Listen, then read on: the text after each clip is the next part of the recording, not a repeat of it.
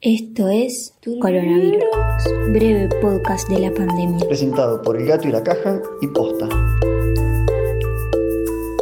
Hoy es miércoles 13 de mayo, día 54 del aislamiento social preventivo y obligatorio en la Argentina. En realidad es el día 55. Pero ¿qué importa el tiempo, no? Hoy me desperté con un poco de frío Intenté prender la estufa por primera vez en el año y no prende. Lo cual es un problema por dos razones. Primero, porque no quiero tener frío, y segundo, porque voy a tener que gastar plata en arreglarla.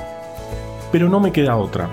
Me puse la bolsa de agua caliente en los pies, llamé al gasista y me quedé pensando en esto del invierno y el frío que nos hace vivir encerrados, y ahora, con el aislamiento, más encerrados aún.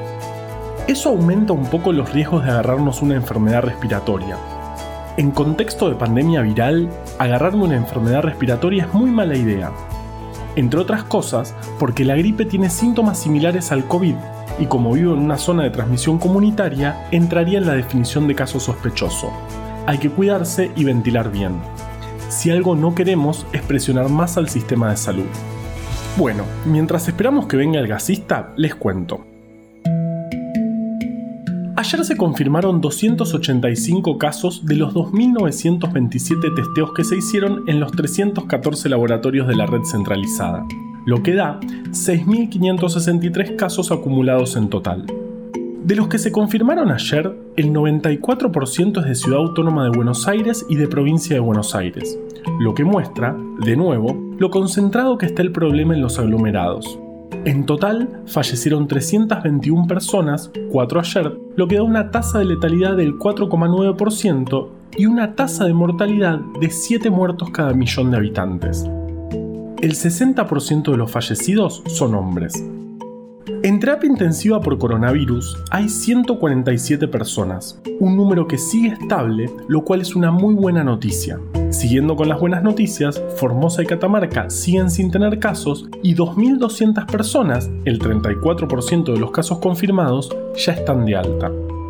Otra novedad importante que siempre te contamos acá es que cambió la definición de caso sospechoso, es decir, qué síntomas hacen que se sospeche de COVID-19 y se le haga el diagnóstico a la persona. Se mantiene la fiebre de más de 37 grados y medio más algún otro síntoma, dolor de garganta, tos, dificultad respiratoria o falta de gusto y olfato, y vivir en zonas o haber estado en zonas de transmisión comunitaria. Pero a partir de ahora, en los establecimientos cerrados, como son los geriátricos o las cárceles, y en barrios populares o comunidades originarias, con solo tener dos síntomas de los que listamos recién, se es caso sospechoso. Es decir, no es necesario tener fiebre más otro síntoma. Eh, ¿sí? ¿Quién es? Hable más fuerte que tengo una toalla. Ah, el gasista. Bueno, vamos con Vale mientras me arreglan la estufa. Estamos cada vez metiéndonos más en el invierno y la campaña de vacunación contra la gripe sigue firme. Si tenés indicación de vacunarte y todavía no lo hiciste, hacelo. Y también, si conoces a alguien que tiene la indicación, incentiva a esa persona a hacerlo. No menospreciemos al virus de la gripe. Si tenés más de 65 años, si trabajás en la salud, si tenés algún factor de riesgo y tu médica o médico te indicó la vacuna, si estás embarazada o en el puerperio, es decir, hasta 10 días después del parto, vacunate. Y si tenés un niño o niña de 6 a 24 meses, vacunalo. Si conoces a alguien que debería vacunarse, incentivalo a hacerlo. No importa no haberlo hecho los años previos. Tampoco importa si lo hizo siempre. Este año tiene que hacerlo de vuelta, porque la cepa cambia. Y no te olvides de ventilar los ambientes. Soy Valeria Sanabria y ventilo mi armario todos los días. Bueno, ya se fue el gasista. Ahora sí, qué lindo. Puedo sentir el aire tibio que me seca las fosas nasales, la piel calentita, la billetera más liviana. Bueno, son caros los gasistas. Pero este tenía muy buena charla. Me preguntó si sabía quién inventó la estufa. Y no, ni idea. ¿Fue un inventor? Ya me parece loquísimo que existan inventores todas las veces que quise inventar algo yo, terminó mal. Y este es mi traductor universal. Por desgracia, hasta ahora solo traduce hacia una lengua muerta incomprensible. Hola. Bonjour. Sonido sin sentido. En Argentina, uno de los inventores más famosos fue Ladislao Viró, que era húngaro y había llegado al país en 1940 en plena Segunda Guerra Mundial. Ya había inventado un lavarropas automático y una caja de cambios automática, pero cuando llegó acá se puso a perfeccionar su gran invento. Un tubo capilar con tinta que por la fuerza de la gravedad fluyera hacia una bolilla que al girar dejara la tinta sobre el papel. La mayoría lo trató de loco, como le suele pasar a los inventores, hasta que conoció y se hizo amigo de Juan Meine. Mejoraron el invento y fusionaron sus apellidos. Había nacido la virome. También está Alfonso Vialetti, el italiano que inventó la cafetera en 1933, o Letitia Here, una enfermera estadounidense que inventó la jeringa en 1899. y ayer fue el día del enfermero, me pasó otra vez. Bueno, el gasista me dijo que no importa todo esto, que él me quería hablar de los inventores de estufas. Yo le dije que a mí también me gusta hablar, que tengo un podcast. Al parecer eso tampoco le importó. Entonces me contó que el tema de las estufas viene de mucho tiempo atrás. Controlar el fuego es un montón. Se supone que lo hacemos desde hace 500.000 años, aunque la evidencia no es tan clara al respecto. Igual, para pasar de controlar el fuego a calefaccionar un ambiente tuvo que pasar mucho tiempo. Los primeros registros de edificios calefaccionados son los hipocaustos romanos de alrededor del 500 a.C. Eran edificios en pilares y en los pisos y en las paredes prendían fuegos y el calor viajaba a través de esos espacios. Esto calentaba el edificio sin que el humo entrara. En el siglo IV, en Corea, calentaban las casas con ondol. Tenían un piso y abajo prendían fuego con madera que absorbía el calor y se transfería a las casas algo peligrosísimo. Igual todo era peligroso en esa época.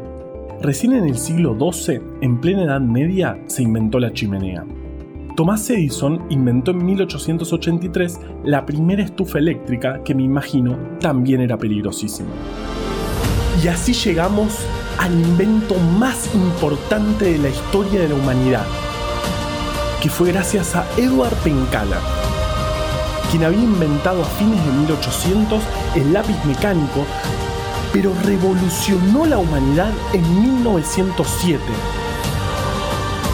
cuando introdujo en el mundo, haciéndolo mucho mejor, la bolsa de agua caliente. La misma que me puse en los pies mientras esperaba al gasista. Bueno, la misma no, porque esta la compré en el supermercado hace poco y la llené con agua calentada en la pava eléctrica. ¿Quién habrá inventado la pava eléctrica? Me voy a fijar. Y ahora sí, la que se convirtió en mi parte favorita del episodio, los créditos, porque no tengo que hacerlos yo. No, mentira, un poco extraño hacerlos, pero me encanta que los hagan ustedes. Si quieren sumarse, manden sus audios con las partes del podcast que ya se saben de memoria al 11 23 92 12 84. De nuevo, 11 23 92 12 84. Y si ya mandaste un audio y no lo usamos, no te lo tomes personal. No podemos creer la cantidad de audios que nos están llegando. Adelante, mis valientes. Coronavirus, breve podcast de la pandemia, es una producción original del Gato y la Caja junto a Posta. Si vas a compartir un audio, que sea este. A la desinformación le tenemos que ganar en su cancha. Ayúdanos a que Breve Podcast llegue a todos lados. Escucha todos los podcasts de Posta en posta.fm. También puedes encontrarlos en Spotify, Apple Podcast y tu app de podcast favorita. En la coordinación general de este podcast estuvo Nahuel Ugacio. Recomienda desde el armario Valeria Sanabria. Producción por Posta, Luciano Banchero y Diego del Agostino. En la edición, Leo Fernández. La identidad visual del podcast es de Belén Kakefuku. Este episodio fue escrito por Juan Cruz Balián, Valeria Sanabria, Ezequiel Calvo, Florencia Fernández Chape y por mí. Él es Juan Manuel Carballeda. Es verdad, ahora que lo decís, yo soy Juan Manuel Carballeda. Quédate en tu casa y nos escuchamos mañana.